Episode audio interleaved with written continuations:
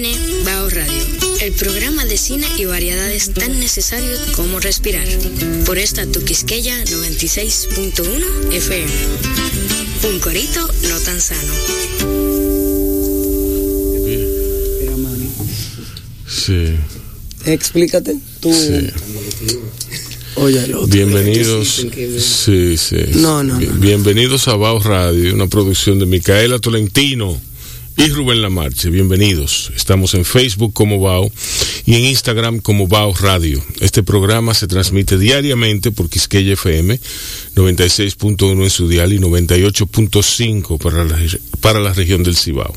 Y sus direcciones de internet quisqueyafmrd.com y canal 4rd.com. Muchas gracias por su sintonía, señores. Nos- nuestros números en cabina son el 809-682-1716, el, el 809-689-2121. Repito, 809-682-1716 para comunicarse inmediatamente con el comandante Matamoros, Emanuel Ventura. Eh, señores, hay varias noticias interesantes. Una de ellas es que Guloya entra al eh, quinto festival de teatro Casandra. Ok.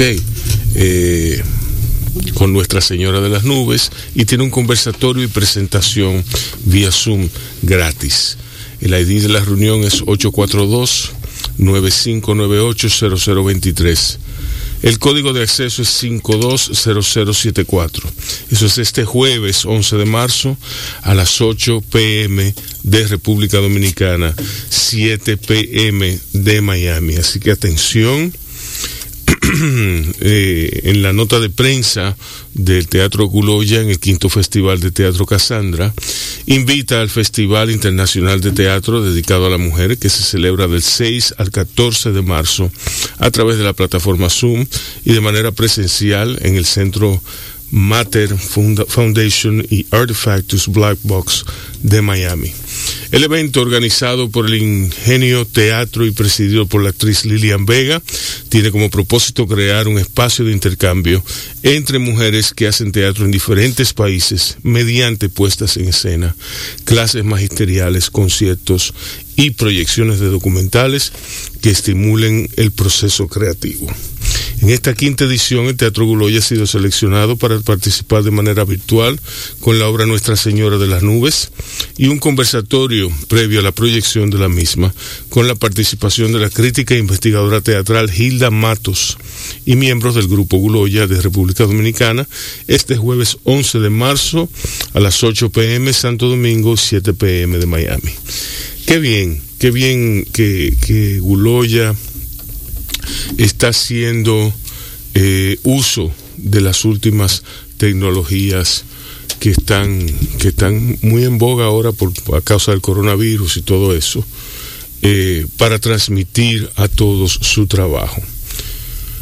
Bien, Bien. bien. El, este jueves 11 de marzo en la conferencia La Pedagogía en el Horizonte del Arte Contemporáneo, la historiadora de arte Guadalupe Álvarez compartirá sus conocimientos en el tema con la moderación de Sara Herman, curadora en EFA del Centro León.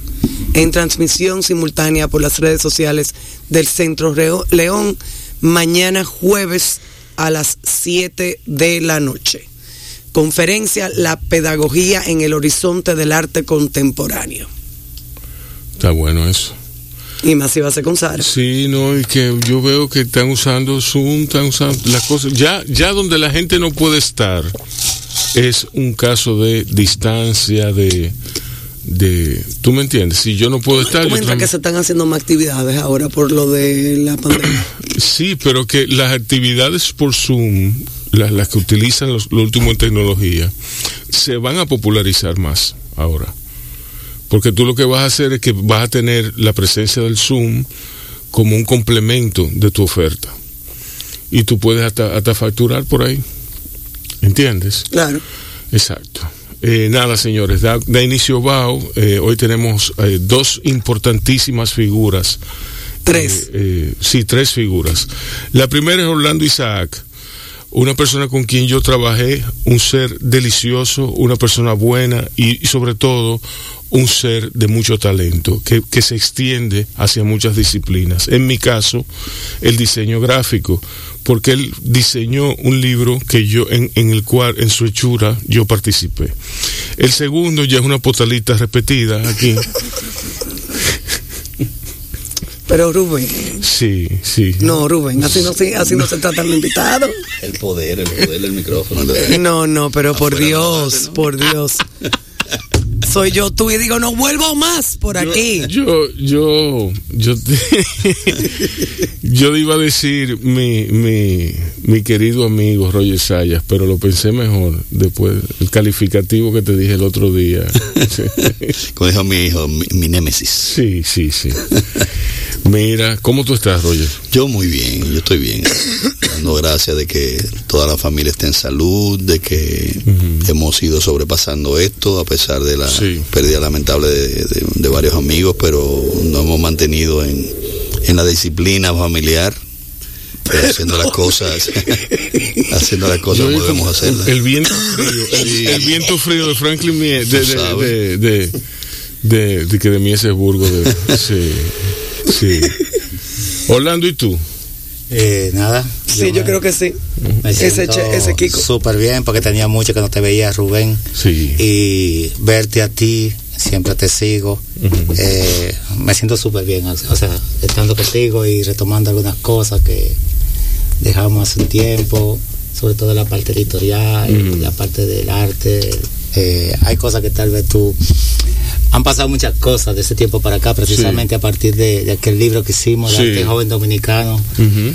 eh, mi vida cambió mucho, uh -huh. sobre todo en la parte de la que la curaduría de arte. Uh -huh. Entonces me di cuenta precisamente con ese libro que estaba haciendo curaduría editorial.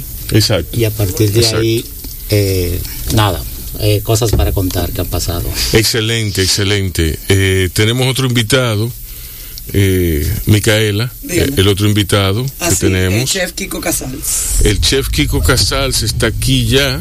Eh, ¿Cómo estás? Recién llegado, ¿no? Ahora, me, sí, ahora sí, me no, no, no, te vamos a dejar sentar, no. No, es que eso es así. Aquí Hablamos no, de pie. No, esto es friendo y comiendo, como dicen. Un placer estar aquí con ustedes.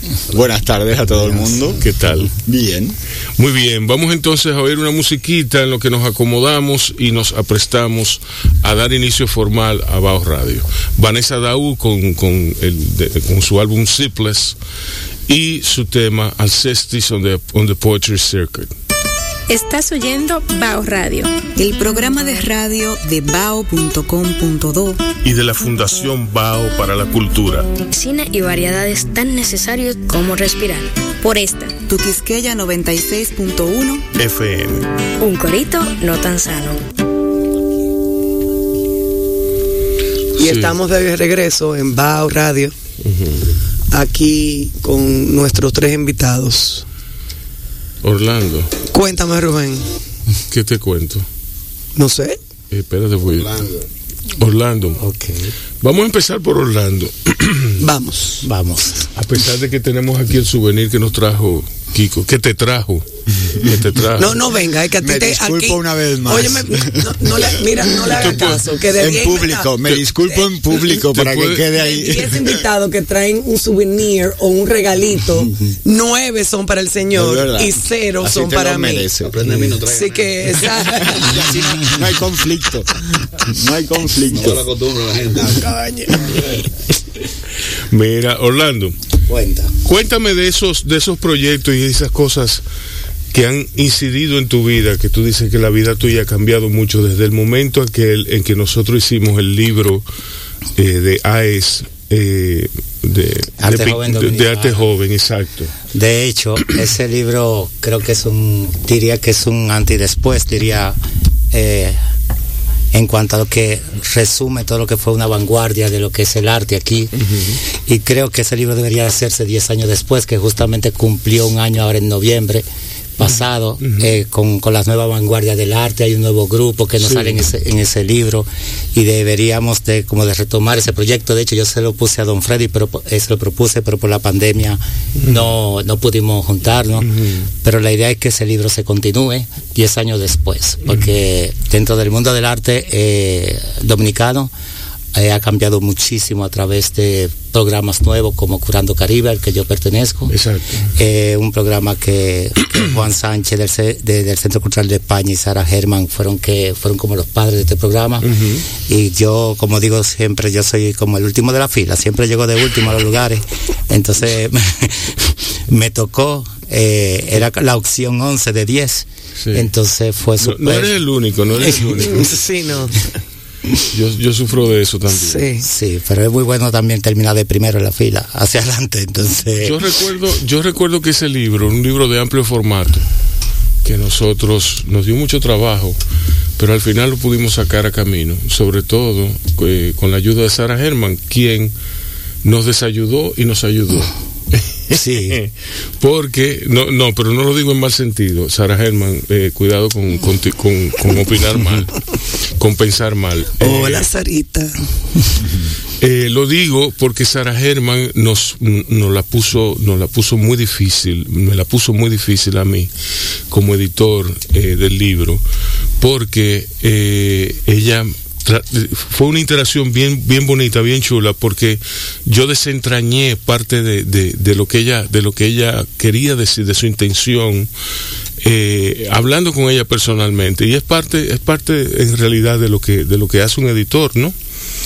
Y, y, fue muy chulo, muy grato para mí trabajar con todos, con todos esos diversos curadores tan, tan, tan disímiles en su, en su opinión, en la forma de articular y todo eso, que fue, que fue una escuela, fue una escuela para mí. Y aparte de el viaje que significa eh, sumergirme en, en, aquella oleada de artistas nuevos, emergentes y, y, ya no tan nuevos como, como bueno, Raquel Payewonsky que estará por aquí con nosotros, eh, Jorge, Pineda. tú me entiendes, o sea, eso eran, eran, son, son los decanos del, del arte eh, moderno dominicano. Pero justamente ahí entraba una Hulda Guzmán, sí. que, que era reciente salida del horno, y aparece en el libro, aparece Patutus, aparece eh, por aquí. Sí, fue un libro muy significativo porque se juntaron como dos, dos generaciones dentro de sí,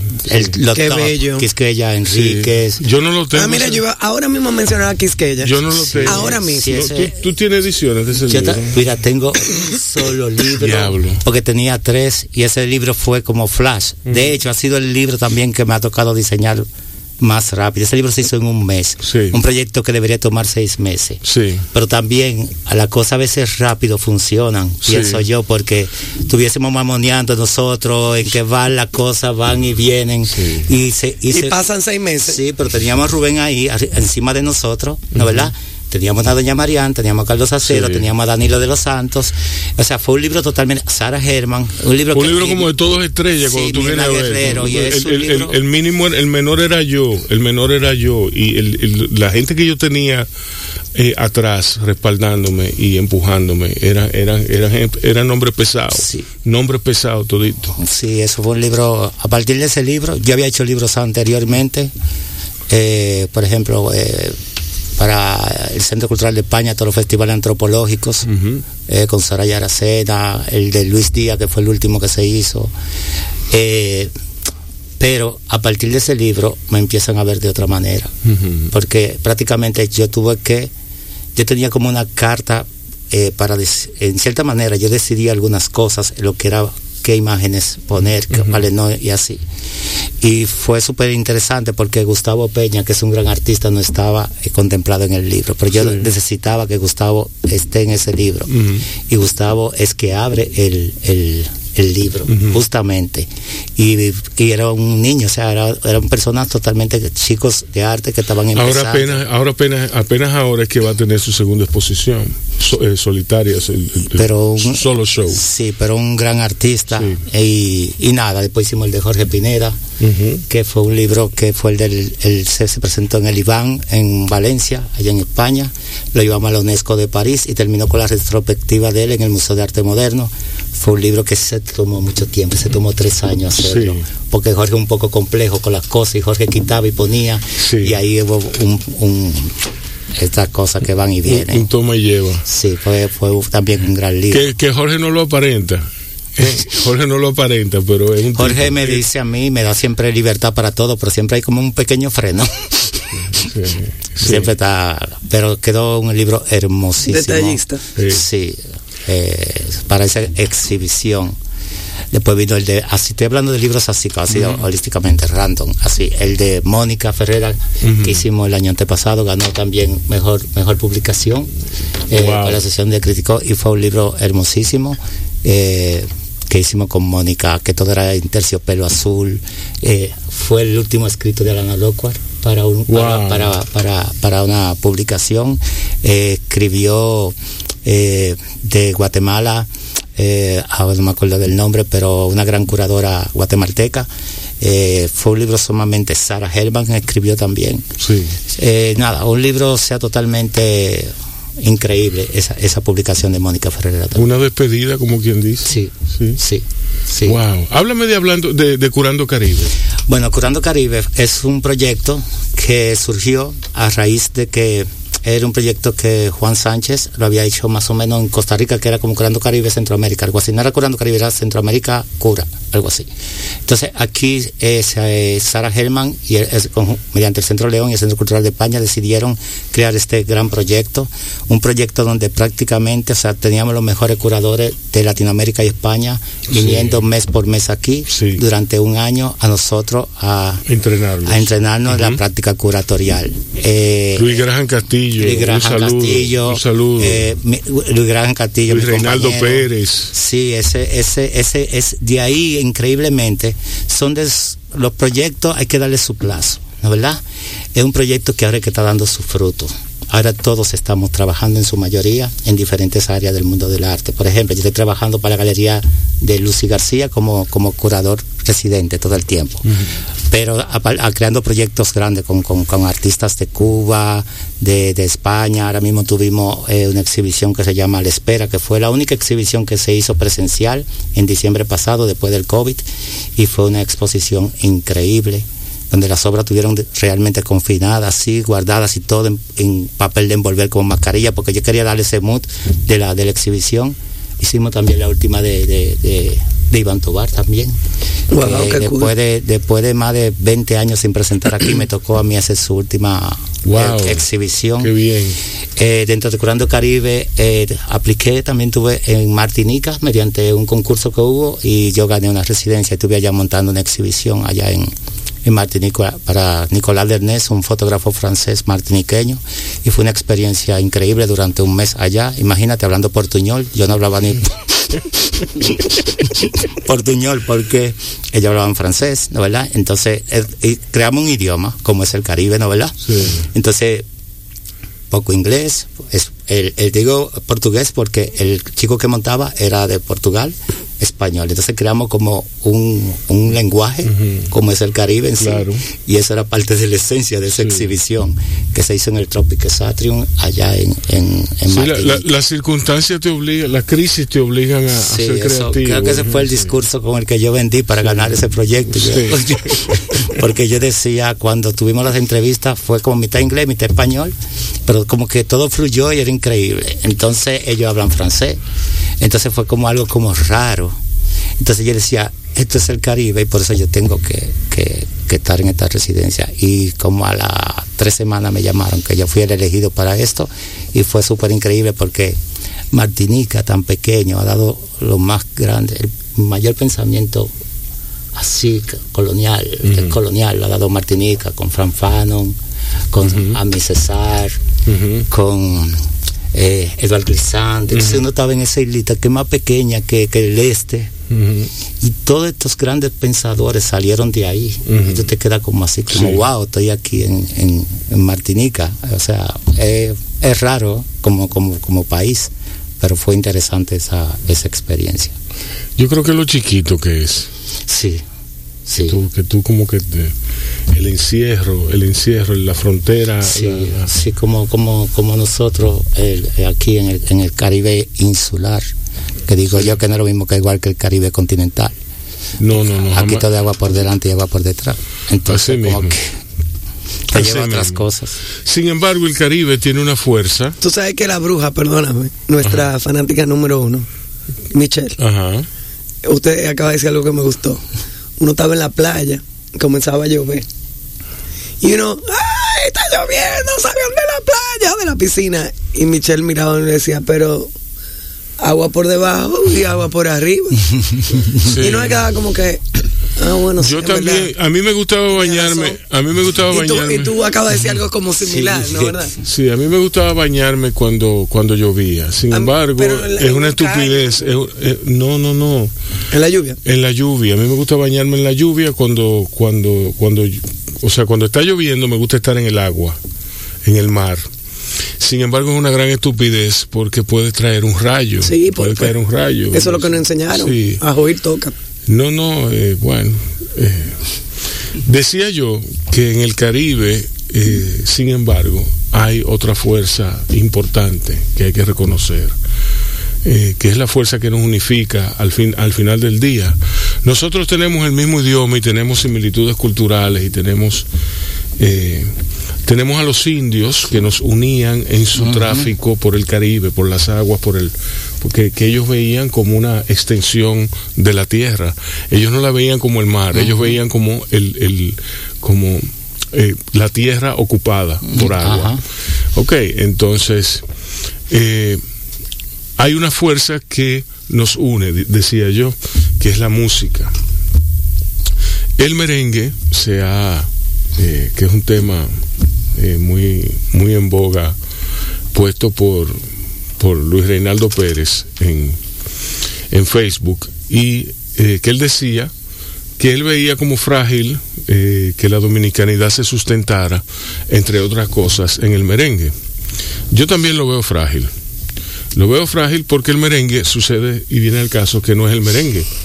El merengue es la música de las Antillas, reformulada. El merengue es la balada española, reformulada, el merengue es... El merengue es muchas cosas, muchas fuerzas, y el merengue también es original. Eh, y nada, aquí está para, discutir eso. Eh, no sé si discutirlo, si al final del día él esté de acuerdo conmigo. En cuyo, caso, en cuyo caso se acabó la conversación. No, vamos, no, no, no, lo, voy a tener que llevar a los virus. Ten cuidado, que él, los virus, él, es, él, es, macho ese, ese es el macho. Sí. Aquí hay micrófono hembra y micrófono macho. no, mira, la, la, yo creo que siempre va a haber la discusión sobre el merengue, yo, pero yo no creo que radicamos y nos aferramos únicamente al merengue como única expresión dominicana musical. Nosotros tenemos un folclore vasto que simplemente no se ha explotado. Sí. Aquí el maestro en eso era Luis Díaz, muy, muy ido de tiempo. Casualmente hoy que estaba esta mañana editando fotos y me, gusta soltar la, música que tengo en la computadora que suene random, me salió Luis Díaz con unos paros en Villamella grabado en vivo y yo no, yo no puedo ni trabajar más después de aquello, porque la grandeza de Luis era el grado de investigación de Luis. No lo ha hecho nadie todavía, a nivel de folclore y cómo llevarlo al mainstream, que fue lo que él hizo. Yo siempre he dicho que es el único rock dominicano que de verdad se ha hecho aquí, ha sido el de Luis Díaz. Sí, exacto. Por mucho. y el único frontman de verdad que hemos tenido en ese, en ese aspecto ha sido él. Pero tenemos tanto, con el mismo Fradique Lizardo, al principio de 440, que, que, estábamos mucho en investigación, nos reunimos un par de ocasiones con, con el maestro Lizardo y fuimos a su casa en San Lázaro que aquello fue una experiencia increíble porque cuando tú entrabas a la casa tú no podías caminar. Eran tanto la, los casetes y los tereques que ese hombre tenía allá de todas sus investigaciones que tú no podías ni moverte. Y me acuerdo que él empezó a hablarnos de diferentes ritmos y a ponernos las grabaciones de diferentes ritmos, cosa que nosotros nunca habíamos escuchado. empezó a hablar del, del PRI-PRI. El, pri el pri es un ritmo, es uno de los ritmos más súper, súper bueno, súper pegajoso. Yo iba a decir pegajoso que rescató Sánchez Acosta en su disco con Vangelis. es decir, que siempre tiene que haber el ingrediente, un extranjero que viene y, y, aprecia. Y lo aprecia realmente por lo que, por lo que es. Eh, es decir, yo estoy de acuerdo contigo. La, el, el, legado de la dominicanidad es muchísimo más amplio de ahí. Y por eso es tan frágil. Por eso. Claro, que nos refugiamos, nos vamos. No se sostiene. Porque nos vamos siempre a lo fácil, nos vamos al merengue a la bachata porque es lo que está vendiendo y es lo que pega. Pero tenemos la mangulina que nunca se ha explotado y es durísima. Eh, creo que Vicente García, que de esta generación es de, lo, de los pocos que está haciendo investigación, se puso a inventar un poco con mangulina eh, y, ha seguido metido en los campos averiguando y, se me, y cada vez que viene de Colombia se mete en Villamella y se mete para Santiago, investiga y, y rescata y y adapta a estos tiempos, entiende que es lo importante de las fusiones. Pero tenemos tanto el son también que aquí se explota. Es, es demasiado lo que tenemos como, como expresión eh, musical y, y, no nos preocupamos por sacarla. A mí lo que me parece es que llamar, eh, decir que, por ejemplo, eh, que, por, por decir un, un, género. No quiero con esto uh -huh. que, se, que se malinterprete lo que estoy diciendo, que se va a malinterpretar. Eso es inevitable. Eh, si el, viene de ti. El son, uf. el son, por ejemplo. La gente habla de, de, que el son es de Cuba. El son, el, el son, hay, hay, registros de sones que son de aquí. De aquí. Y muchos sones famosos de los compadres, de, de ¿tú me entiendes?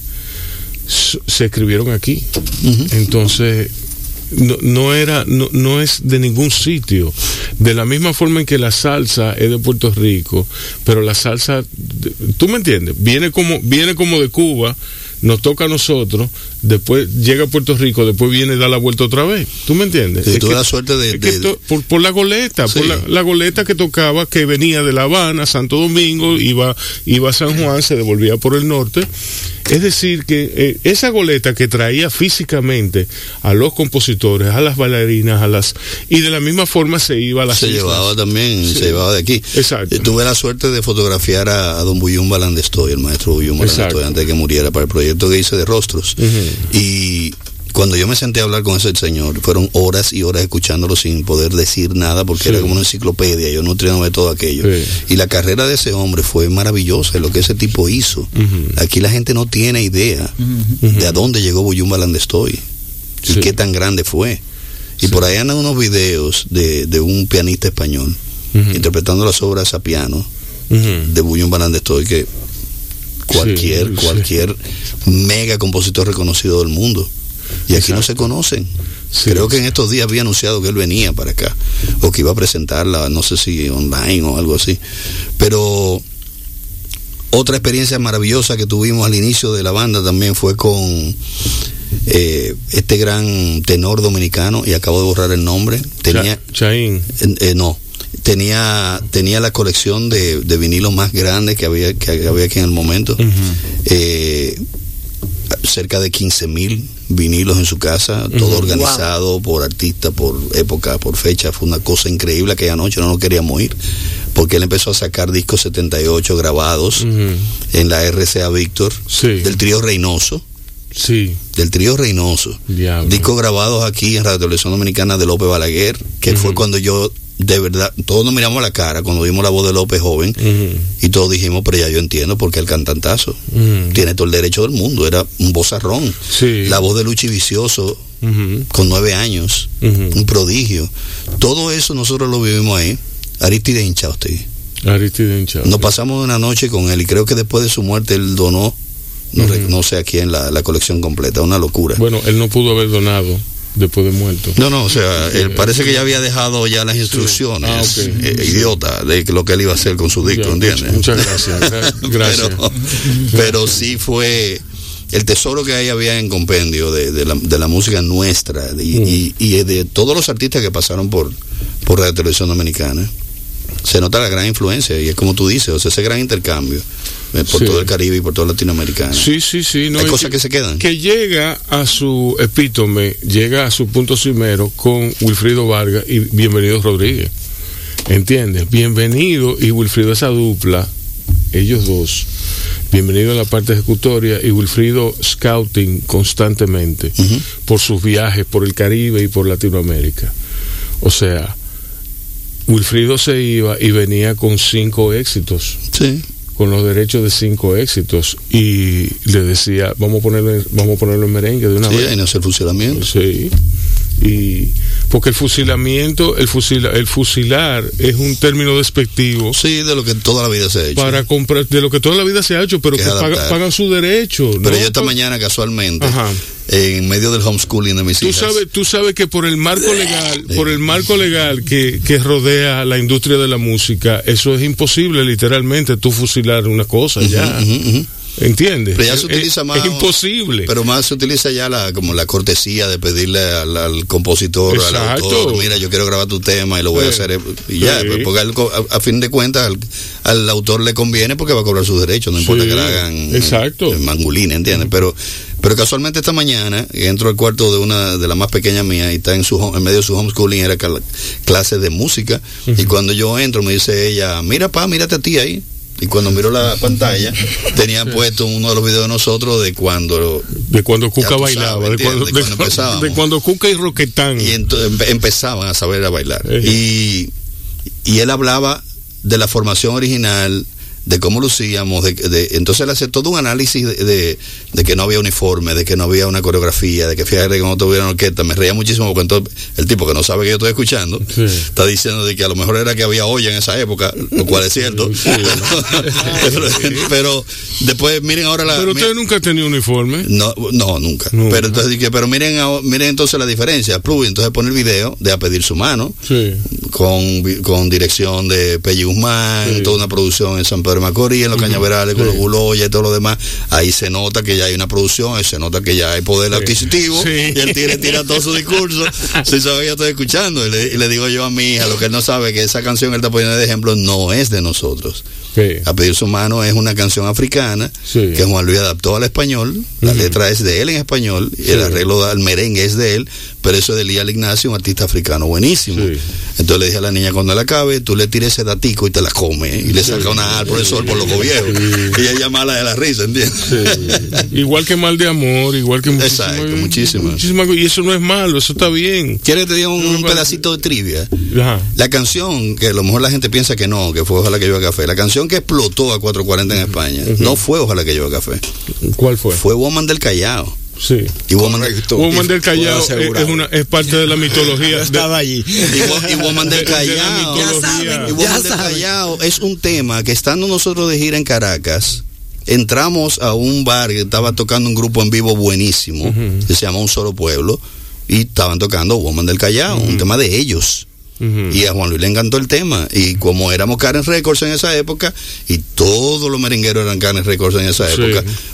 Eh, Juan Luis le dio la idea bienvenido y le gustó la idea de, gra de, de grabarla. Uh -huh. Cuando estaban grabándola originalmente era para Fernando, era para Mayimbe. Uh -huh. Cuando Juan Luis oyó su arreglo terminado, le dijo, yo lo siento por Fernandito, eso para mí. Sí. y nos quedamos con Oman del Callao. Sí, sí. Al final de cuentas ya estaba el arreglo hecho, listo, los coros ah, no, eh, le montó te, la, te, voz. Sí, te iba a decir que no, que es eh, eh, que Guavaberry, Good Morning Guavaberry, uh -huh. Que es parte de la mitología de, de los textos eh, de, de, de, los Guloya, uh -huh, uh -huh. ¿entiendes? Que, Absolutamente. Que eso, eso lo rescata Juan Luis de ahí. Sí, porque y, su familia, y, y su adapta, familia viene de las romanas, la adapta, mía viene de San Pedro. Lo adapta al merengue. Es, la letra de esa, de esa canción no es de Juan Luis, es de, es de, es de los Guloya. ¿Tú me entiendes? Pero lo, las expresiones de sí, Good Morning Guavaberry, Good Morning Guavaberry eh, todos esos pasajitos en, en, en, en inglés. Slang, whatever. Los slangs que utilizaban. I like to, I, I like to pero, pero sí, o sea, el, el, el, lo bueno de él es que ha sabido manejar ese, esa, esa dinámica, ese lenguaje, sí. porque su familia vivió en la Romana muchos años, sí. ¿entiendes? Y la, la, familia mía, eh, mi padre viene de San Pedro Macorís, ¿entiendes? Toda mi familia de, padre, de parte de mi padre de San Pedro. Sí, sí, sí. O sea que nada, que, que, que, no, hay que cogerlo suave con el merengue, que el merengue se nutre de todo. el merengue se nutre de todo y nunca va a morir. El que piensa que va a morir no sabe lo que está diciendo. Lo que hay que preocuparse por una mejor lírica. Pero que, ya, que siempre ya, se ha muerto. Ayer, no, ayer precisamente poníamos, ayer, ayer estábamos poniendo un, un, un músico de jazz, eh, eh Holland, John Hollenbeck. Hollenbeck. Uh -huh que, que es impresionante el cuerpo de, de, de su música, uh -huh. ¿tú me entiendes? Y eso es nuevo, eso claro. es de, del 2006, uh -huh. ¿tú me entiendes? Del 2007. Eh, el jazz... Y Graham el, también, el otro que puse es del 2009. Pero es que además no se puede pretender que, que, los ritmos no evolucionen porque el arte evoluciona, los artistas evolucionan. Sí. Cada uno le pone, es como la cocina, cada uno le pone claro, su spice, su le pone su ingrediente. La sociedad evoluciona. Entonces no podemos pretender Exacto. que los merengues nosotros suenen como la Santa Cecilia. ¿Entiendes? Sí. O, o, que, o, que, fue, por ejemplo, lo que pasó con Soplando, que era más bien un homenaje al, al, al, al merengue tradicional con, la, con lo que Juan en ese momento dominaba, que era el jazz. Sí porque no sabía otra cosa. Sí. Cuando caemos en merengue comerciales, porque yo trabajaba en, en, como ingeniero de sonido en EMCA, y yo le digo a Bienvenido Rodríguez, uh -huh. mientras grababa algo de Karen Records ahí, eh, mira lo que estamos haciendo, y le pongo un casetico de soplando. Uh -huh. Y tuvo la gran visión de decir, si ustedes me hacen un merengue bailable, pero con esa voz, hablamos. Uh -huh. Y salí huyendo por Juan Luis. Sí. Y ahí es que yo le digo, este tipo lo, es el principal disquero de aquí, sí. tiene una visión del carajo, ha dado una buena idea, ve a ver. Y ahí es que viene por eso ahora. Y por eso ahora es donde nace, de un estribillo uh -huh. de Manazas, que era Crosby, Still, Nash Young. Uh -huh que cantaban ese pedacito de la canción en español, donde decía, ya, por eso ahora ya yo no vuelvo a querer. Juan Luis lo adaptó a ya yo no volveré a querer, y en base a ese pequeño estribillo desarrolló una canción completa. Wow. Diablo. Nos metimos en el estudio, mm. grabamos por eso ahora. Bienvenido a yo le dijo, mi hijo, mi hijo, si me hacen ocho así tenemos un disco. Mm. Sí. Y ahí vino Si tú te vas, y fue merengue del año, y vino, sí. Eh, vino Vivo Enamorado, que María, María Con esa canción aprendí yo a bailar merengue. O sea que fue todo eso. Vivo enamorado es un merengue, pero tiene, pero es, es, es, es Paco de Lucía sí. y, y, y, y, es una y, una gran fusión de, de flamenco con merengue. Exacto. Exacto. Con ese álbum aprendí yo, así es. Aprendimos todos. Mm. Ay, Jesús. Ay, Jesús. Vamos a ponerlo, vamos a poner ahí. Que no, yo tengo mi jazz aquí seteado. Ah, bueno. Pues, yo, yo pongo Woman de Calla ahorita, pero vamos. Vivo enamorado, yo, dije, yo decía. ah, nada, también. Está bien. Vamos ok, mata, nos fuimos. Estás oyendo Bao Radio, el programa de radio de bao.com.do y de la Fundación Bao para la Cultura. Cine y variedades tan necesarios como respirar. Por esta, tu Quisqueya 96.1 FM. Un corito no tan sano. A mí me interesa mucho el tema de la, la las influencias, cómo caminan. Eh, los discursos, cómo caminan las realidades, cómo las realidades caminan. ¿Tú me entiendes? Lo que es una realidad aquí luego puede ser una realidad en Colombia. Uh -huh. Y me interesa mucho saber cómo, eso mismo que estábamos hablando de la música, cómo, cómo qué sucede con, con, las artes plásticas y qué sucede con la cocina, qué sucede, o sea, me interesa conocernos a través del conocimiento de otros. Bueno, eh, Orlando Isaac, everybody. Ahora. Ay, ay, ay, ay, ay, ay. Sabe que nosotros siempre hemos sido, o sea, como, como, como, como isla. Uh -huh. Siempre hemos sido, o sea, la parte migratoria, que toda, todo, como, como se iban prácticamente uh -huh. eh, a través de, de, de, de la, la, comunicación, como digo yo, eh, navegaban eh, a través de esta parte eh, de una isla a otra, transmitiendo su, su, su en cierta manera lenguajes, eh, oralidades, uh -huh. eh, saberes, porque aunque los indios, ¿no verdad? Venían los arawak y pasaban todos los archipiélagos y todas las islas, siempre se quedaban en islas diferentes, ¿no verdad? Y, y creaban como eso, como digo yo, eh, eh, eso de que el mar, el mar nos une. Pienso que también la fusión, la comida, la música, toda esa cosa tiene que ver mucho con lo que es la, la, la migración. Nosotros hemos sido siempre un, un como, como, territorio, sí. siempre hemos sido totalmente migratorio. Nunca nos quedamos aquí. Cuando tú ves la historia a través de la literatura y tú ves, por ejemplo, el rey de este mundo, ¿no verdad? Uh -huh. Como tú ves a través, como cuando pasa todo eso allá, emigran a Cuba, ¿no verdad? Pero también cuando pasa todo eso en Cuba, lo que pasa en Colombia, lo que pasa eh, en todo lo que es el Caribe, los archipiélagos, siempre la migración siempre ha sido una comunicación que es parte fundamental de lo que hemos sido toda la vida nosotros. Y, nada, o sea, en el arte, en el arte pasa lo mismo, ¿no verdad? En el arte nosotros tenemos mucho, que llaman mucha influencia a través de los años, la colonización. Cuando pasó todo lo que pasó, eh, tuvimos, ¿cómo te digo a ti? Mucho de lo francés, de lo, de lo español. Y nos guste o no, eso es parte de nuestra identidad. Es parte de lo que, de lo, de lo que somos, porque prácticamente nuestra, nuestra, nuestros aborígenes desaparecieron. Y a partir de ahí está lo que la fusión, o sea, lo que somos nosotros. Y yo siempre he dicho que dentro, que ¿cuál es la identidad de nosotros? Nosotros en cierta manera no tenemos una identidad propia, así como identidad en sí. La identidad de nosotros es todo lo que nosotros, eh, lo que no nos identifica. Y es orgánico. lo que no nos identifica. Va, va, va, evolucionando. Va evolucionando y eso se ve a través de, las artes. Eh, ahora mismo, por ejemplo, en el arte contemporáneo, eh, yo vi, noté muchísimo algo en el concurso ahora del, del Centro León. Me pareció algo bastante extraño y muy, muy interesante. Cómo los artistas están trabajando los diferentes temas, muchos temas de, instalación, vídeo, el tema de sacar las obras del museo como la, la, obra de Raúl Morilla, que está bellísima esa obra, ver el tema, que están tocando mucho el tema de lo que es la decolonialidad, lo de colonial, eh, a través de lo que es rescatando lo que es la artesanía y convirtiendo la artesanía en arte, cuando antes se tenía la, artesanía como que si no era arte, ya como, como, como la artesanía hace como ese, ese crossover y se vuelve como puro, como arte, como, como, como los, los chicos de ahora, los nuevos artistas están eh, asumiendo, asumiendo eso. Y para mí es muy importante el tema que se está dando eh, todos como si se tuvieran comunicado. Cada, cada proyecto expositivo en el Centro León, lo que vi el viernes pasado era una fusión de cosas. Una fusión de cosas. Cada proyecto podía funcionar como una exhibición.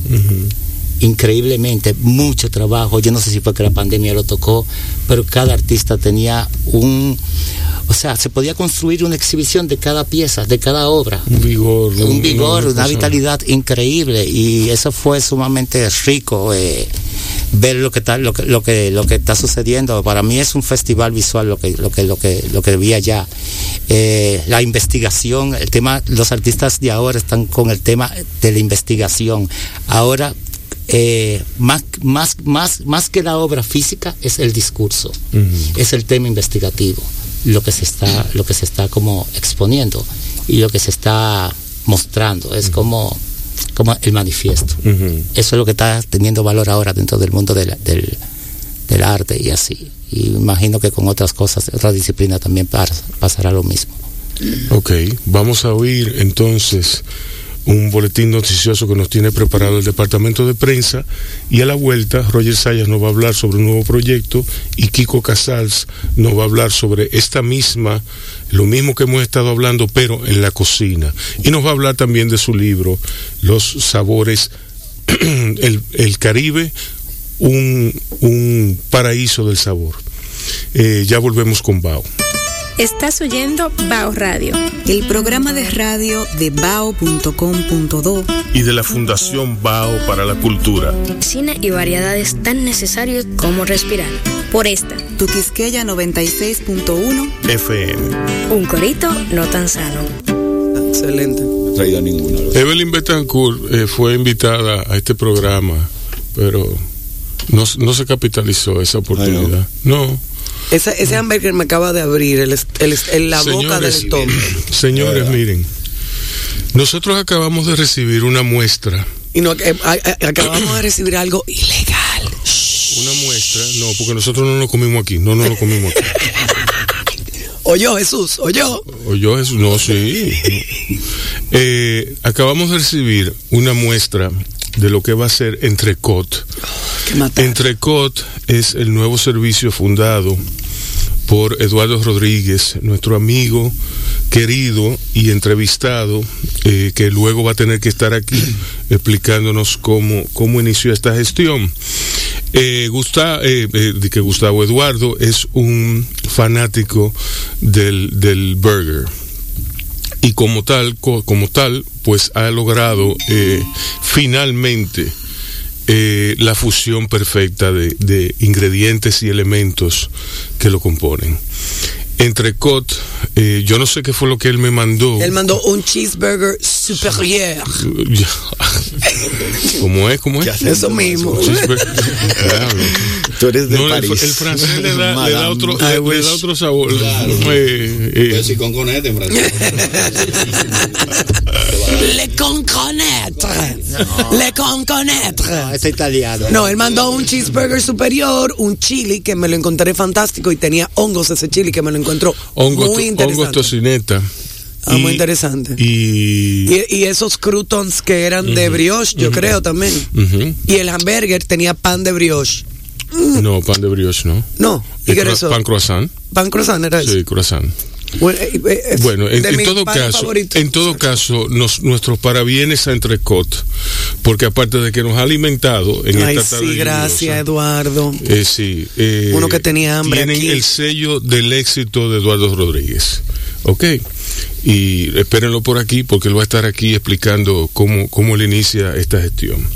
Eh, por lo pronto, por lo pronto, eh, están de venta en internet ¿Ah, en sí? la web. Préstame la fundita. Préstame la fundita, Mania, donde están de ventas en Entrecot eh, RD, entrecot.com.do. Y. Eh, Era la Maison du, du Le French Smashed Burger. ok. Delivery only ahora mismo. Uh -huh. A través de Hugo. De Hugo. Y es un ribeye smashed burgers. Sí. Avec le meilleur ingrédients recette de la cuisine française, pero él está muy fancy. No, porque él viene, él es como tú, oh. él, él, es de esa generación que, que, tenían que venir de la escuela francesa. No, pero él seguro que se educó allá, yo no, a mí me educaron en otro lado, estaba muy bien allá cuando yo decidí estudiar esta vaina. Yo tenía dos hijos. Y cuando le dije a mi marido, le dije, vámonos para París por seis meses, yo estudiar pastelería. ¿Qué? Y yo, ok, déjalo, está bien, gracias. Qué pariguayo, ¿eh? No, yo le hubiera dicho, sí, sí, sí, sí, yo trabajo, yo trabajo, yo trabajo, ¿cómo es? Como camarero, man. Sí, muchacho. Mira. Pero no, esas son las oportunidades que se van, pero. Roger, ¿qué, qué es esto del estrés? Ah, mira, el estrés es algo que con lo que yo no estoy familiarizado, porque sí. mi mujer dice que yo soy muy sinvergüenza. Sí. Pero esta canción es parte de una producción que yo creo que traje. La, ¿Qué signo es que tú eres? Yo, no me digas que tú eres Leo. Leo. ¿Y tú no coges estrés? No, imposible. ¿Por qué? Oh, perdón. Eso acaba la gente. o sea, el problema no es mío, ni fue provocado por mí. Y no está en mí la solución. Este, ¿Por qué? Me este, encima. este es el león que aparece riéndose. No, no, no, olvídate de eso. El estrés para otra gente. No Hakuna Matata. Sí. No, uno se estresa lo, lo, lo, suficiente, pero no para fuñirte la vida, ¿entiendes? O sea, no puedo resolverlo. Pero sí. ¿dónde? O sea, mira, ahí está tu respuesta a lo del mito, el mito aquel que viven diciendo que el Leo es un hombre imponente, que es un hombre machista, un hombre que no, no. mira, ahí está Roger Saya, que no es ni machista ni yo nada. Soy más, yo soy más feminista que el carajo. Sí. Pero él lo, él lo, ha dicho siempre. no, pero mira, estrés, eh, yo creo que la primera vez que vine aquí puse Duquesa, que acaba sí, de subir. Uh -huh. eh, no sé si recuerdan que es una producción en la que yo estaba trabajando en el momento en que 440 paró, uh -huh. un autorretiro en el 94, durante casi cuatro años, y todos fuimos firmados por la disquera. Uh -huh. eh, esto es parte de una producción que nunca vio la luz del día, donde estaba yo trabajando junto a Marco Hernández, y por diferencia de criterio, pues nos decidimos trabajar aparte, pero nunca salió. Entonces yo tenía estas estas mezclas parciales uh -huh. que habíamos hecho de, de algunos temas. Sí. Y cuando explota Duquesa la última vez, pues decidí hacer una pequeña masterización con Alan Lechon y la subí. Porque era un tema que definitivamente 25 años después todavía tenemos, por Exacto. falta de, de, disposición Exacto. política. Bueno. Um, Estrés era parte de esa producción también. Es una canción que que, que escribí más o menos en el 95-96. Es un pop rock medio blues traveler por ahí, tiene una armoniquita grabada en 440 Estudios en Nueva York, que era el estudio de, de Bienvenido Rodríguez, de la Iquera, donde grabamos parte de Bachata Rosa, luego Areito. Y aprovechamos ya todos esos recursos para grabarlo allá, con arreglos míos y de Marco Hernández, eh, Guy Fromet en la batería, Carolina Hernández en los coros junto a Marco y a mí, y dos o tres músicos de estudio norteamericanos eh, que estaban ahí. La letra y la música es mía la foto de la portada es mía con un tratamiento también digital de Ramón Cabrera, un amigo que vive en Nueva York, que es un mago del Photoshop. Y decidí subirla también porque son grabaciones que están ahí, si no suenan no existen, ¿entiendes? Al igual que que la fotografía. Si tú no la imprimes y la cuelgas en algún lado, eso es un, simplemente un file. igual que un libro. Un documento. Tiene que salir al, momento que la, obra, la ve. La obra se completa realmente cuando sale y se pone a disposición. Claro, cuando la gente la ve y la oye, si no, no existe. Si no, si no, no existe. Entonces decidí sacarla por eso, pues, para tener cierta presencia de esas canciones y, y, la subí como eh, eso, las grabaciones olvidadas tienen ya 26 años de grabadas. Bueno, pero vamos a oírla. ¿Dónde, que, por allá, ¿dónde que está? Está en Spotify, en todas las plataformas. Se llama Estrés. Qué eficiencia, Matamoros.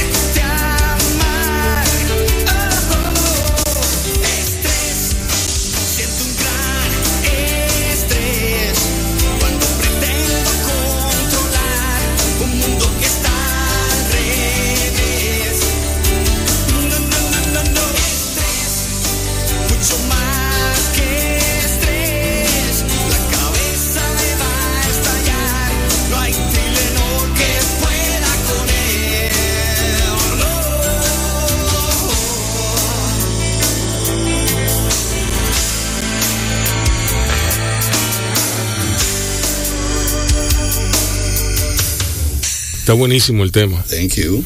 Cógelo. No, tú sabes que uno, uno, privado en rockero y nada, es una forma como mantener bueno, esas raíces. Dicen que, si, que una vez rockero, siempre, rockero. Eso es cierto. Eh, y lo que yo no, de, de, quienes yo no he oído eso de, los jazzistas.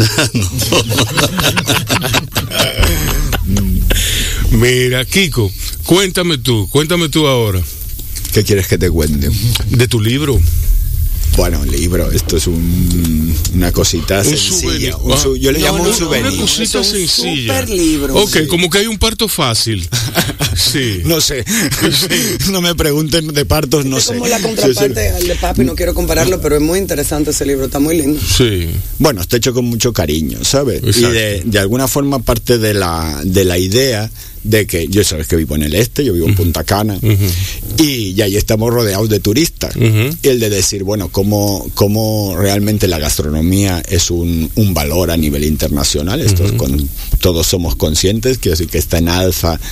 Y continuará en alza porque nadie le gustará nunca comer o beber peor de lo que come, quiero decir que eso esa pero sí que hay un interés realmente muy muy importante y el país yo creo que está despertando o ya está empezando a caminar en ese sentido en el de en el de en el de mm, reivindicar pues una, una gastronomía propia y sentirse orgulloso de ella, ¿no? Realmente.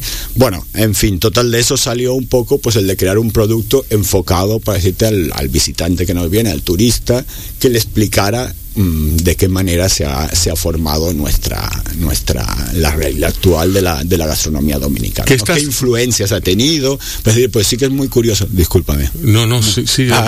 hablando, sigue hablando. Yo empiezo a hablar, no paro. No, no, ¿eh? no, no pare, no te detengas. Nos, damos, nos da la noche aquí. nos da la noche aquí.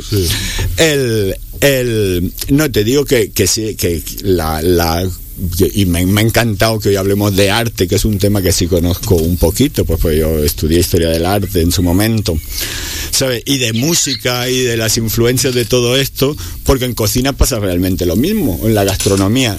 Yo pienso que con la, con la particularidad de que sí, sí platos que podríamos hablar que son emblemáticos, para decirte, o que son muy representativos de la gastronomía dominicana, sí se puede sacar un ADN muy claro de cuál es su procedencia y cuáles han sido la influencia y cómo se ha llegado a crear esto, ¿no? Entonces, de esta manera, el libro pues se se hicieron seis capítulos, me parece que son o siete, con las seis o siete influencias más importantes que ha tenido la gastronomía dominicana. Se explica un poco con un cuentito, quiero decir, no, no pretende ser ningún tratado científico, ni mucho menos de cómo se creó o cuál ha sido, cómo comían, qué ha llegado eso que comían, ¿sabes? Y, y un poco pues luego hay un recetario. A mí me encanta, a, mí me encanta como Kiko, Kiko, Kiko juega la base, la base al revés, ¿tú me entiendes? Como él se echa tierra, él echa tierra a su libro. ¿A dónde no? no, no, eso pues no es un libro, no es un libro, es un cariñito, es un souvenir. No, pero está muy bien hecho, sí. si te digo que está muy cuidado, muy bien hecho, muy hecho con mucho cariño, quiero decir, ya está. No, no, sí, está bien sencilla, me refiero. No, es, no, no, es, no, no, es, sencillo, no es sencillo. Bueno, pues no es sencillo. No, pero yo estoy muy orgulloso y muy contento de ah, Bueno, tienes razones para sentirte Estaba viendo tu, tu libro y me llamó mucho la atención, aparte del diseño, que tú le dedicas como una página al tostón, o sea, sí. entonces me llama la atención de que el tostón es como si uno le dedicara una, una, una página a una hojuelita, no sé, entonces ¿qué te lleva a ti a dedicarle algo tan un emblema como el gastronómico, como es el tostón, el, el, frito, no verdad, de plátano, dedicarle esta página a... Bueno, tú sabes que si, si, si los curas si los curas dieran fritos en vez de oblea, yo fuera a la iglesia. Seguro. bueno, yo creo que parte un poco del, del eh, el tostón quizás representa, decir, y tampoco es que le, la, la, grandeza de las cosas simples, ¿no?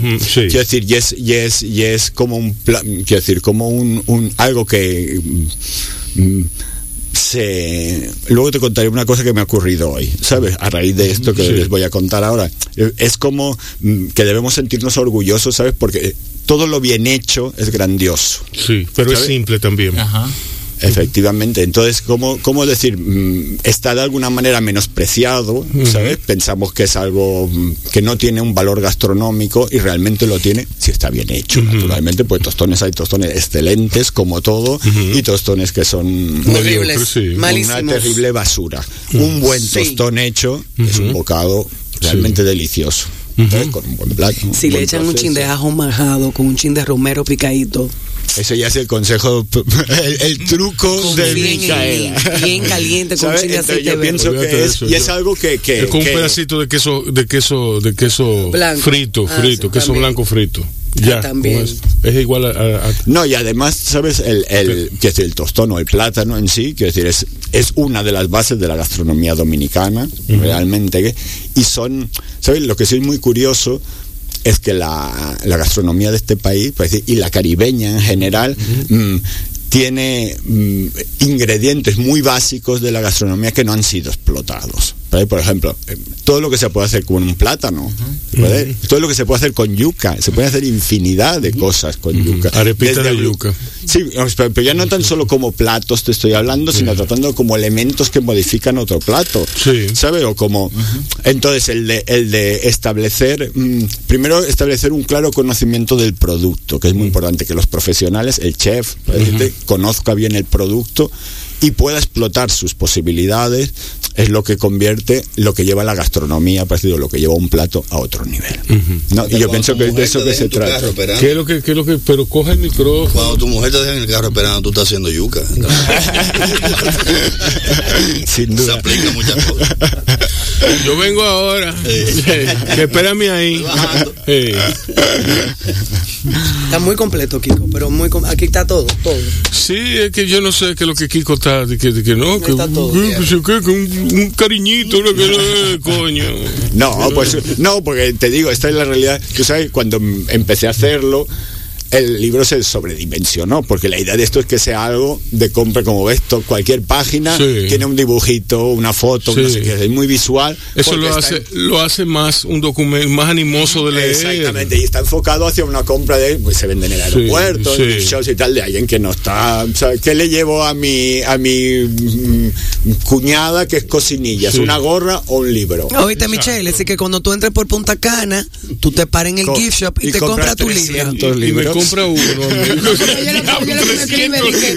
Oye, lo que me escribe, dice, get me a copy of that book, please. En el Punta Cana Airport, usted puede encontrar su copia de su libro allá. Aparte del libro, eh, ¿qué tú vienes haciendo y cómo caíste aquí? Uf, pues esta es la historia de Alibaba. la que me va a pedir. Quedan 50 quedan 40 minutos, 40 para minutos, hablar, así que tú tranquilo, eh, Kiko, dale para allá. No, yo soy un, un hombre rozando el ancianismo ya. Por tanto, mi historia es muy larga. No, yo. Danos la versión corta. La corta. ¿Sabes? Yo soy de Barcelona, como de España, y yo estudié historia del arte. Yo me licencié en historia del arte. Y cuando ya estaba al final de la carrera, dije, mm, yo a esto no me voy a dedicar, me tengo que buscar otra cosa para ganarme el pan.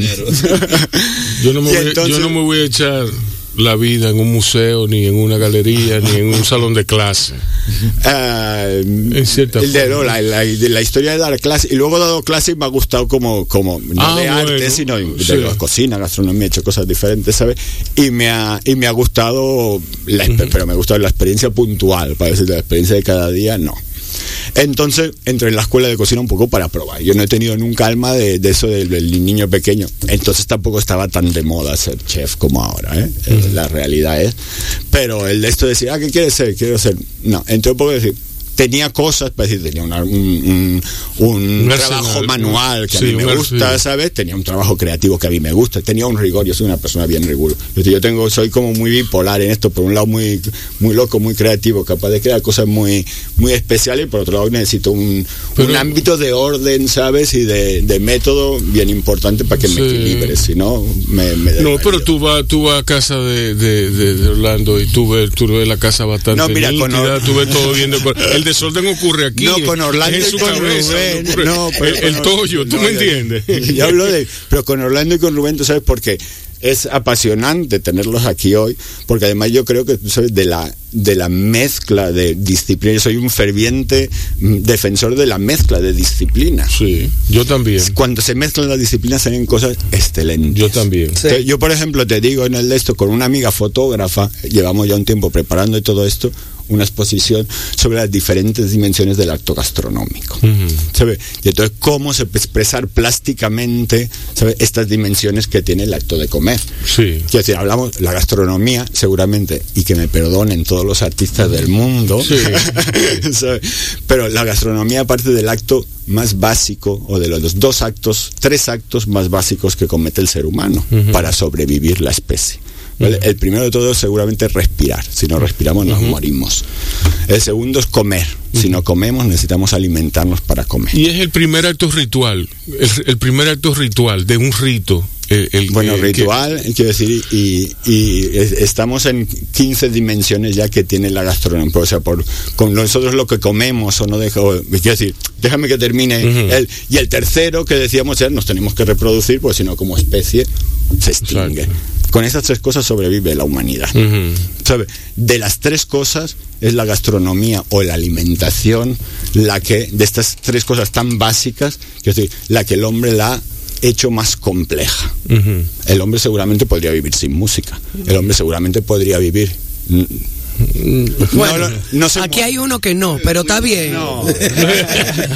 sí, pero no, es, no es. No, encontraremos a Roger de que qué. ¿Eh?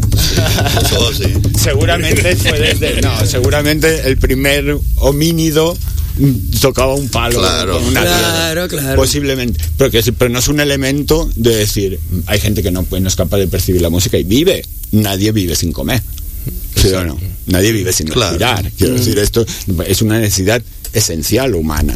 Que decir, cómo el hombre ha sabido hacer o ha creado un elemento tan complejo como es la gastronomía. Por lo que, lo que tú decías, por lo que comemos o dejamos de comer, pertenecemos a un grupo humano o a otro. Ritualizamos el acto alimentario totalmente. Eh, nos sentamos alrededor del fuego. Ya con que nos sentemos alrededor del fuego a compartir lo que. Lo, de las, hecho, las noticias y la comida, ya con eso se convierte en un acto De hecho, es más. Quiero decir, hay teorías antropológicas. Y el año pasado, por ejemplo, yo estuve asesorando a Casa de Campo con los flavors, ¿sabes? Y todo esto, que creábamos precisamente todo esto, o sea, que llevábamos como un concepto extra gastronómico y lo plasmábamos al acto de la gastronomía, ¿sabes? Y entonces nos hacíamos preguntas tan locas como se puede conocer a un pueblo, o sea, una masa humana a través de lo que come. Oh, ¿sabes? traspasamos lo que comemos, traspasamos nuestro carácter como, como grupo humano a nuestra forma de alimentarnos. Absolutamente. Absolutamente. ¿No? Que partimos de la base de que el hombre que come, que nosotros somos un ser omnívoro, tenemos la capacidad como seres humanos de digerir muchísimas cosas, casi todo lo que nos rodea, excepto los elementos excesivamente fibrosos o los elementos excesivamente minerales.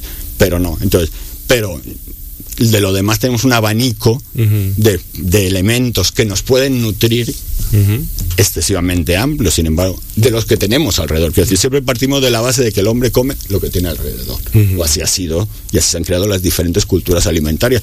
Pero todo lo que es comestible fisiológicamente no es socialmente comestible. Cada sociedad elige de lo que tiene alrededor lo que puede comer y lo que no, a pesar de que todo lo nutra. Entonces empieza a hacer preceptos sobre esta, la alimentación. Y entonces la alimentación que se convierte en un ente muy, muy, tan absolutamente complejo. Te voy a decir, yo mm, hace ya bastantes años, ¿sabes? La, la, Universidad de, de Rennes en Champagne hizo el primer doctorado en gastronomía, yo lo hice. Y mi tesis doctoral fue absolutamente sobre esto, ¿sabes? Sobre cómo, cómo la, la qué papel mm, tuvo la, la, la, teología católica en el desarrollo de la gastronomía en Occidente. Entonces, de cómo mm, la, mi, tesis era de cómo la, la, la, teología católica crea una base mm, conceptual para que pueda expandirse la gastronomía. Y si tú ves, todos los países que han destacado gastronómicamente, tradicionalmente, han sido países bajo el ámbito católico, bajo el ámbito protestante no, bajo el ámbito budista no. Y es porque crea esta base conceptual, esta base moral para que se desarrolle, se desarrolle la gastronomía un, un, lío muy muy, interesante. muy, interesante. muy interesante. Muy interesante. Sí, y es bien curioso, tú sabes, porque como mm, mm, siendo una sucesora, mm, el catolicismo, una sucesora del, del del judaísmo, quiero decir, cómo pasa de ser una de las religiones más interdictivas que hay alrededor de la alimentación. Los judíos tienen toda la alimentación kosher, que rige mucho que se tiene que comer, cómo se tiene que comer, de hecho, cómo se, tiene, que, cómo se tiene que alimentar el animal, cómo, se, tiene que sacrificar. Cómo se tiene que cocinar, cómo desde el sacrificio hasta, hasta, es muy hasta servirla. Es muy interdictiva, muy normativa alrededor de la alimentación y cómo la, la, la religión católica se tabla rasa absolutamente de todo esto. Las que forman y no hay absolutamente ninguna prohibición alrededor del comer, ¿sabes? borra todo lo que aparece en todas las todas las prohibiciones que aparecen alrededor en el Antiguo Testamento, que hay un montón sobre los los animales que reptan, los peces que no tienen escamas, y, y sin embargo crea un, la única prohibición que hay alrededor de la alimentación es la gula, que es una, un elemento que es absolutamente Sí. ¿Eh? que, no tiene así. No, tiene, claro, no tiene cuantificación. No, tiene cuantificación. ahorita aquí. Claro, ¿eh? no, eso no, es gula. No, pero es un decir. Es que, es que no. Sí, está entre los pecados pero no, pero no, es curioso. asciende asciende a, una, eh, al escalafón moral de lo que no se puede hacer moralmente. hasta esto es curioso, tú sabes por qué eh, en realidad no es un pecado, no me acuerdo en qué era, porque eso es, en qué concilio fue que sí, que se hizo la distinción entre los vicios y los pecados. Ah, ¿Sabes? Entonces la gula es un vicio capital. ha pasado lo del tema de los pecados capitales, pero los pecados capitales no existen. Porque son vicios porque pertenecen al campo de las ideas. Por ejemplo, la lujuria. ¿Sí o no? Un vicio capital. Que te lo digo, ha pasado como pecado. El pecado es el hecho, el acto sobre el cual se te... no te acostarás con la mujer de tu prójimo. No te no sé qué que se hace a partir de los a partir de los mandamientos hay varios elementos que dicen qué acciones van ligadas a estos vicios capitales a estos conceptos. Sin embargo la gula no ya hace este traspaso del campo conceptual al campo de la acción sino que se queda únicamente en el campo conceptual. Entonces dice eh, no dice, no comerás 10 pollos. si para ti 10 pollos son suficientes, no puede ser pecado, porque 10 pollos son suficientes. Y si tú te fijas, toda, la enología, para decir, todas las ODBs, todo el tal, se desarrollan precisamente en el ámbito monacal. ¿Por qué? Porque hay esta, esta base mm, ideológica, para decirte, hay esta base mm, de creencia que permite Mm, que se cree todo esto, hasta incluso en, la cocina del mm, de la interdicción, parece que podría ser la de Cuaresma, se desarrolla toda una gastronomía de Cuaresma, mm. que es espectacular. Sí, sí. Córtame ya, Rubén, o... No, no, no, no, Háblanos, eh, que, tú cuando llega, cuando llega, ¿cómo llegaste aquí? mira dónde hemos acabado, con la gula y estaba llegando a... Muy apropiado. No, es que esto es un, caos tú, estás siguiendo, tú estás siguiendo la narrativa, no, tú estás siguiendo la narrativa impuesta por él.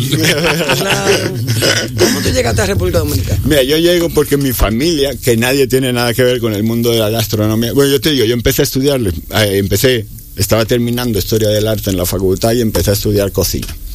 Yo estudié dos años de cocina y cuando terminé abrí mi primer restaurante no tenía idea de nada. Entonces no sabía hacer nada más que cocinar las cuatro vainas. Yo sí fui, yo he tenido en eso. Para eso hay administradores, para eso hay. no, era muy pequeñito, mi primer restaurante, que será muy, muy llevadero. Yo, yo tenía 24 años, imagínate. ¿Sabes? Y, y fue muy loco todo, porque además yo me mudé a Canarias a vivir, abrí mi primer restaurante allí con 24 años que no conocemos. Yo empecé a hacer, a renovar la gastronomía canaria a partir de los dos años, para decirte cómo tal, la gente veía, porque allí se comía en ese momento había una cocina muy prima, una gastronomía muy básica, para decirte muy, estamos hablando de hace algún tiempito ya, ¿eh? Y... Cualquiera diría que él tiene 80 años. Sí, no, 79. no, y el, y el, y te digo, yo empecé a hacer pues platos de, de autor, de como tú, a hacer mis platillos, tú sabes. Claro, a crear y entonces cuando, cuando la gente, tú sabes, me veía salir de esa cocina llamaba nada, tal, porque allí no había ningún restaurante que hiciera lo que yo hacía. ¿sabes? Yo estoy contento y vayan salía el niño ese de la cocina, ¿sabes? Entonces, y además que me daba una vergüenza terrible, y era un tal, bueno, te puedo contar mil anécdotas de esto, pero me fue bien. La verdad es que estuve, estuve, hice, hice cosas muy locas, ¿eh? te digo, pues además mi cocina era una casa, yo llegué a hacer queso en aquella cocina, hacíamos cada día tres tipos de panes diferentes, cosas, mantequilla hacíamos, ¿sabes? cosas de esas de decir, Qué cool. Sí, demasiado. no, cosas, ¿sabes? Cosas muy, muy, muy. En el campo sí, en, la, en una isla no. Cuatro años, ¿sabes?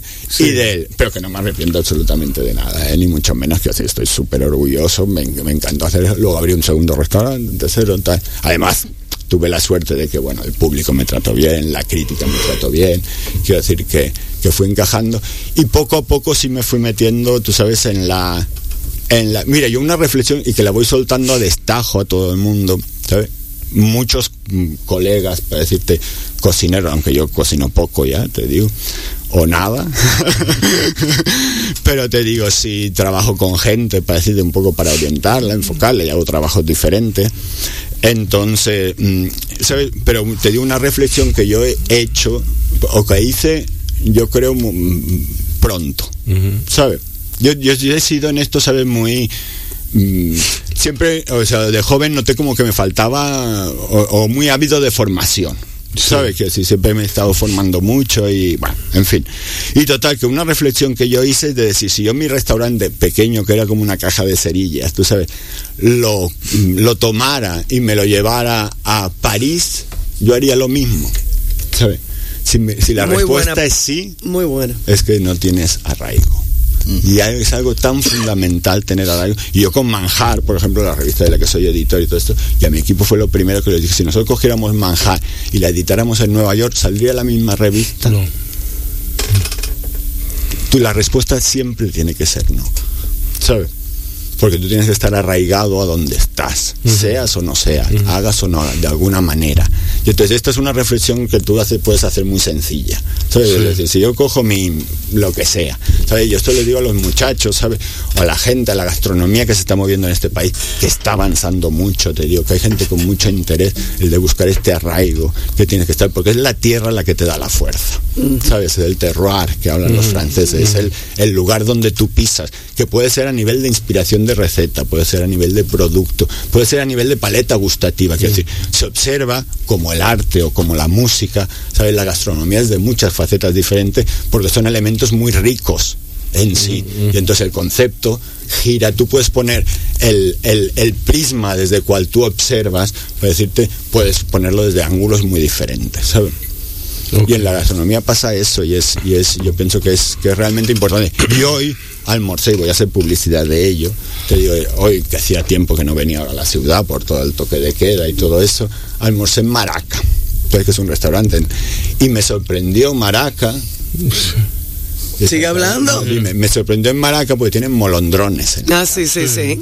¿Sabes? Y entonces te digo... Además que el menú está envasado eso, tierra, mar... Sí, pero no me interesa tanto, o sea, a mí no me interesa, a ver, me parece gracioso que esté hecho así, que esté articulado por las medias raciales. Era la primera, tenía, hacía tiempo que tenía ganas de ir, pero con todo el, lío de que se tenía que volver pronto, yo vivía en Punta Cana y, no quería quedarme aquí en hoteles, bueno, en fin.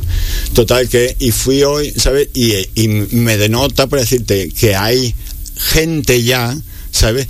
Que tiene las pelotas, y lo digo en la radio así mismo, de poner unos molondrones en una carta de fine dining. Esto hasta el día de hoy, o hasta esta gente no existía. Había hecha gente, porque tú sabes, no hay ingredientes de eran, Eran chips de molondrones, ¿no? No, son como rebozaditos, ¿sabes? Como empanizados, con una salsita. Está gracioso. Yo lo probé. Africano. Yo lo probé eso. Frito.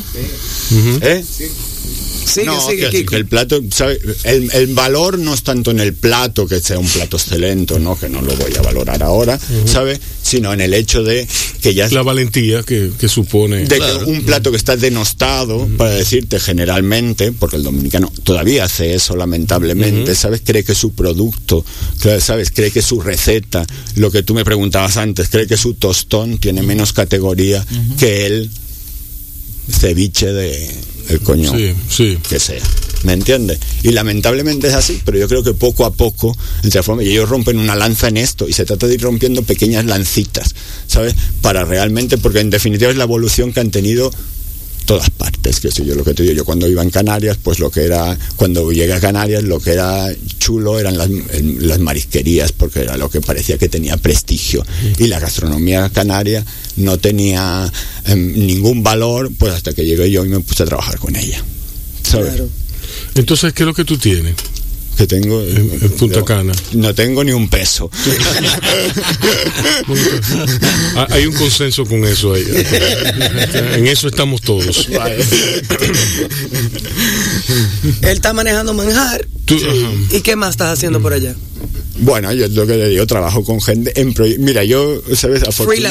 exactamente. Afortunadamente, vivo con la gastronomía una historia de amor, ¿sabes? En la cual me, como no vivo de eso, ¿sabes? Te voy a decir, pues bueno, me encargo de, de negocios de mi familia.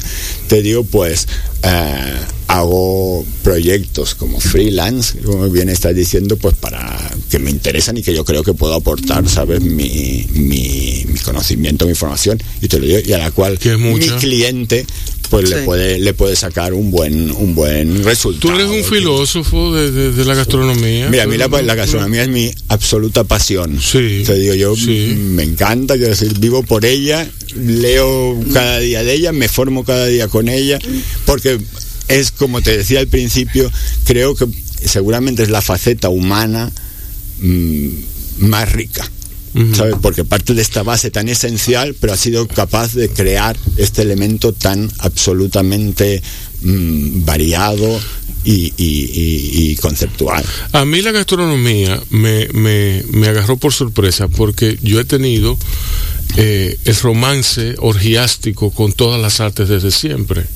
Yo soy escritor, pero yo de la misma forma soy un fanático de la pintura, del teatro, de la escultura. Como un fanático las disfruto todas. La última que he venido, que he aprendido a disfrutar es la gastronomía. Y te hablo de que hace, hace 20 años la disfruto y en parte es gracias a Micaela, que me ha enseñado a comer, que ha refinado mi paladar. Y de ahí entonces ella ha creado un monstruo, que soy yo, ¿tú me entiendes? Pero no solo de moro de guandule vive el hombre. Eh, exacto, no solo de moro de guandule, no solo de frito con queso. sí, pero como bien dice, a comer, como apreciar la música, apreciar el arte, se tiene que aprender. Exacto. Es decir, no nacemos sabiendo comer y nos nacemos con un paladar refinado. Exacto. El paladar refinado cuesta, cuesta esfuerzo y cuesta dinero. Créanlo. Yo creo que una, yo creo que una de las grandes, eh, vamos a decir, saldos positivos que ha dejado la pandemia ha sido que al estar prácticamente todo el mundo trancado, muchos hogares han tenido que de alguna forma especializarse en por lo menos no morirse del hambre. Mi mujer siempre relaja diciendo que si no hubiera sido por mí, se mueren de hambre todos porque ya no cocina ni un frito. Entonces, no es que yo cocino, pero no, puede ser. no, no es que yo cocino, pero se me puede facilitar preparar un plato porque seguir una una, una, receta, y bueno, y, tengo muchos amigos chefs que siempre tuve lo que hacen y, tomas y dejas, gracias Micaela. Y, y, bueno, e, este año de pandemia pues fue fue, fue duro, fue duro, pero aprendimos una nueva un nuevo oficio, vamos a decir.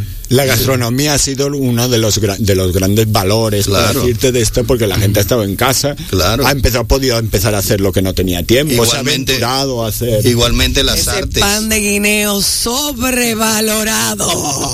Las artes en general. Eh, Qué recetica que se hizo en ese año, Dios mío. Considero que la gastronomía es un arte también. Eh, yo creo que contribuyeron grandemente durante la pandemia a la estabilidad emocional del ser humano. Oh, pero claro, todo el mundo, lo que yo no había cocinado en dos años lo cociné. No, y todo el, mundo se amarró de las artes, todo el mundo se amarró de la música, del cine principalmente. Eh, yo me amarré de todas las artes y de, mi literatura. Yo hago literatura. yo pensé que te iba a decir, yo me amarré de todas las artes y una botella de vodka. No, no, la botella de vodka es esencial. no, yo, yo, vi un submarino. yo vi un submarino. Yo, estaba como Ernest Hemingway. Yo voy a prohibir. Rebeca, mira el submarino. Sí, papi, ya, ya, papi, ya. Míralo, míralo.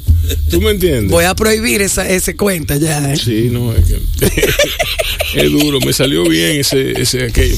Pero yo vi un submarino, de verdad, honestamente. No, no, yo te creo.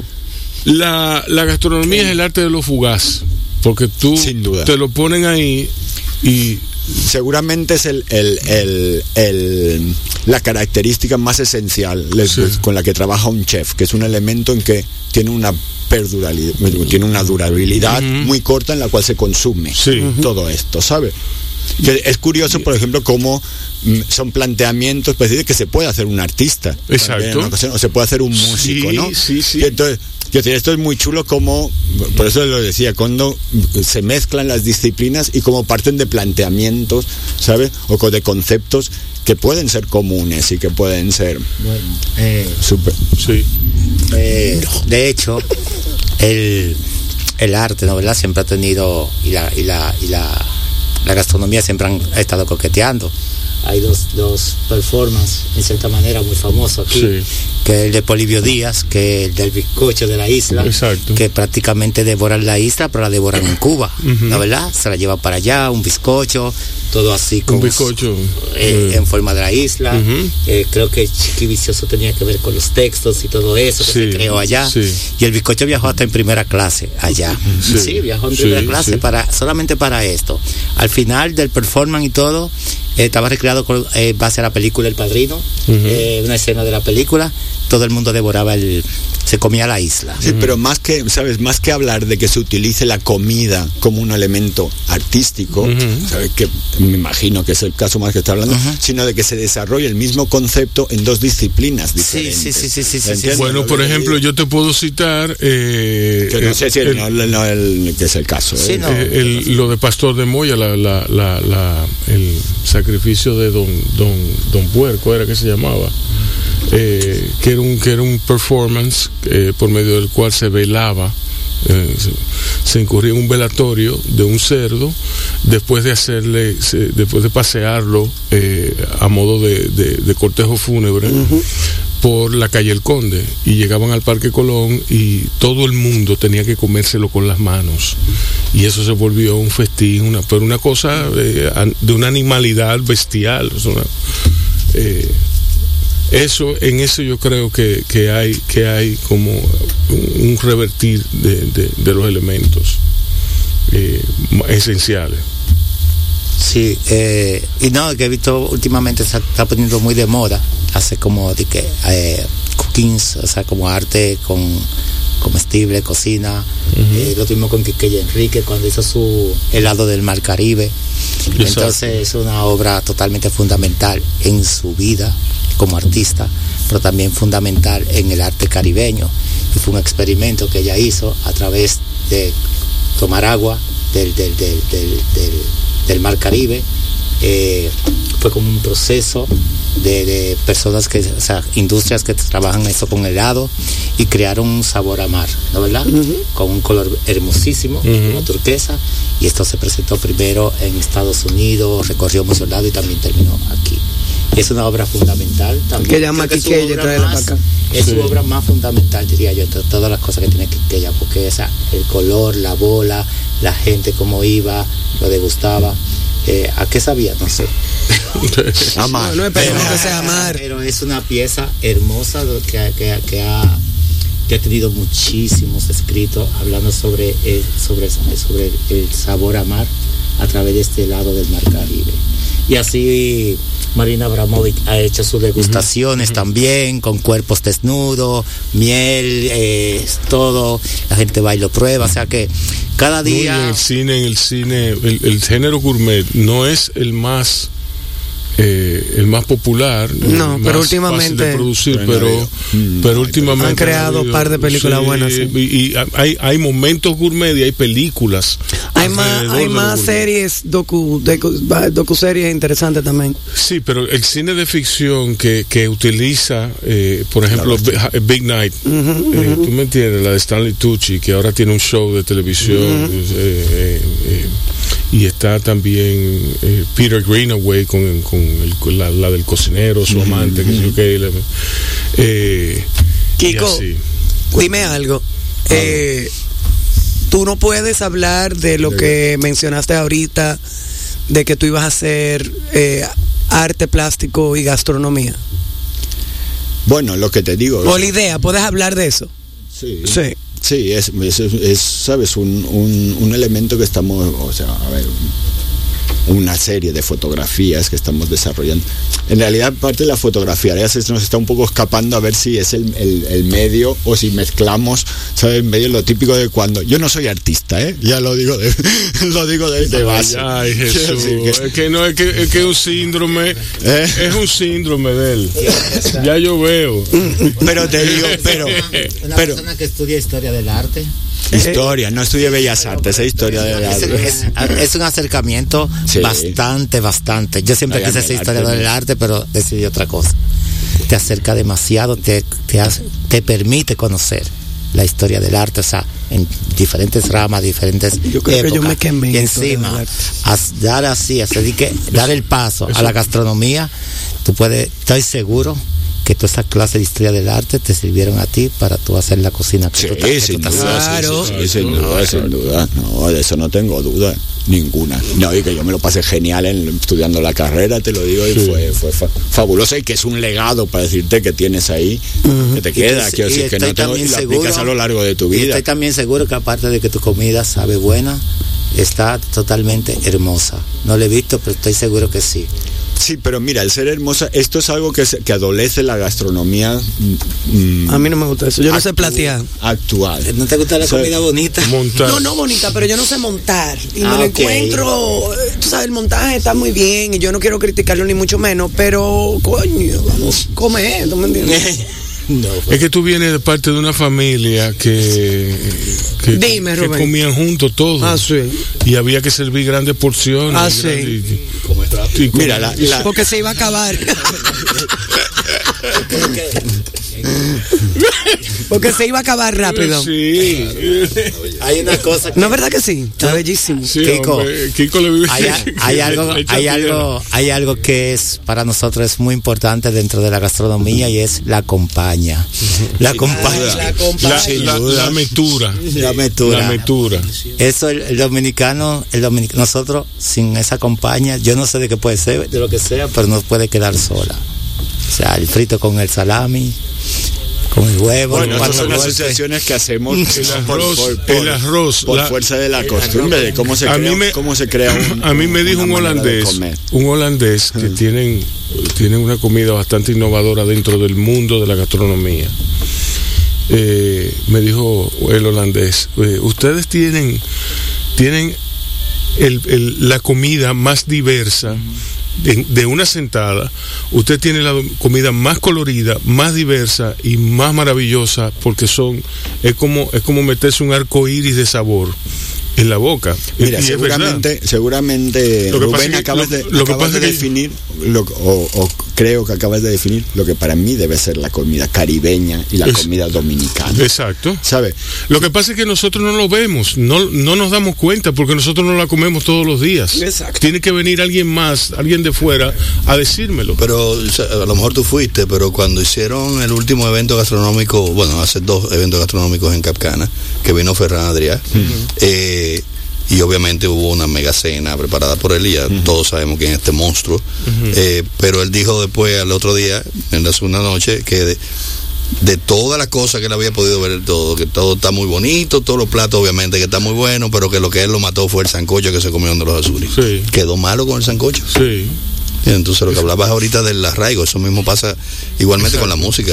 un músico puede emigrar de su país porque quizá no tiene eh, la los medios. los medios para subsistir, se va a otro, a, otro país, pero va a seguir haciendo su música. Si intenta irse a Colombia para hacer vallenato, va a pasar hambre igual.